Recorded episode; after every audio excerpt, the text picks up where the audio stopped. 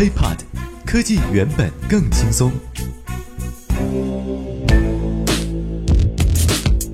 嗨，欢迎收听本期 IT 大字报，各位好，我是华生。今天呢，咱们来关注一下，很多人都在讨论啊，包括咱们的啊 HeyPod 啊 IT 大字报交流群当中，今天已经刷屏了，很多朋友都在说，华生啊哪里能够下载这个 Windows 十更新呢？甚至包括我们的朋友这个爱上你就说了。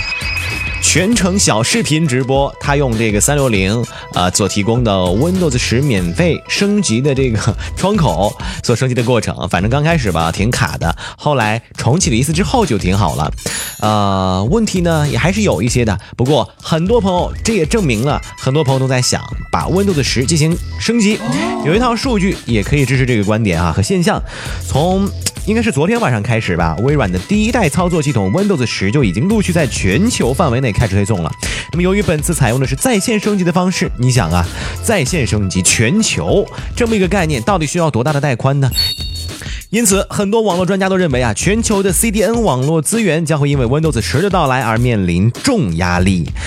根据微软内部的透露吧，为了迎接 Windows 十下载的狂潮，微软呢，其实在之前就已经预留了高达四十 T 的。啊，四十 TB 每秒的这么带宽，来保证每个用户的正常下载升级。截至美国东部时间七月二十八号下午吧，十 TB 每秒的带宽啊已经被占用了，也就是说已经占用了有四分之一了。而且这个数字呢还会继续随着 Windows 十的推送范围不断扩大而继续攀升。这个概念，咱们来横向的再做一个比较，苹果是吧？很厉害了。苹果在进行全球推广升级的时候呢，峰值呢？无非通常也就是在八 T P 每秒左右，那么这就意味着 Windows 十的部署将会远远高过任何一次苹果的推送事件。那么对于微软来说，这证明是件好事儿，至少呢 Windows 十正在被大量的用户所接受。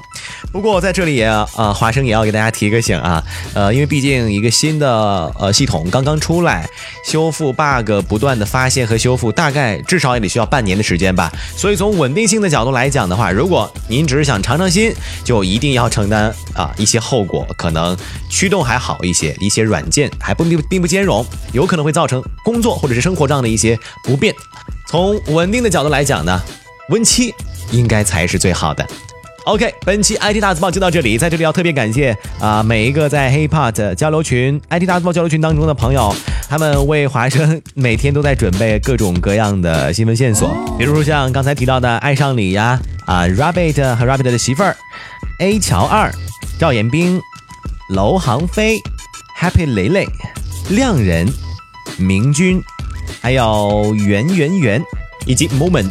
谢谢各位啦，谢谢。确实呢，华生是每天都非常忙碌哈，所以在很晚的时候才能够录 IT 大字报。之前呢，大家推荐了很多线索都特别的好，但是哎，怪我哈，没有及时的把它给做出来啊。没有关系，以后呢，大家还是尽量的交流，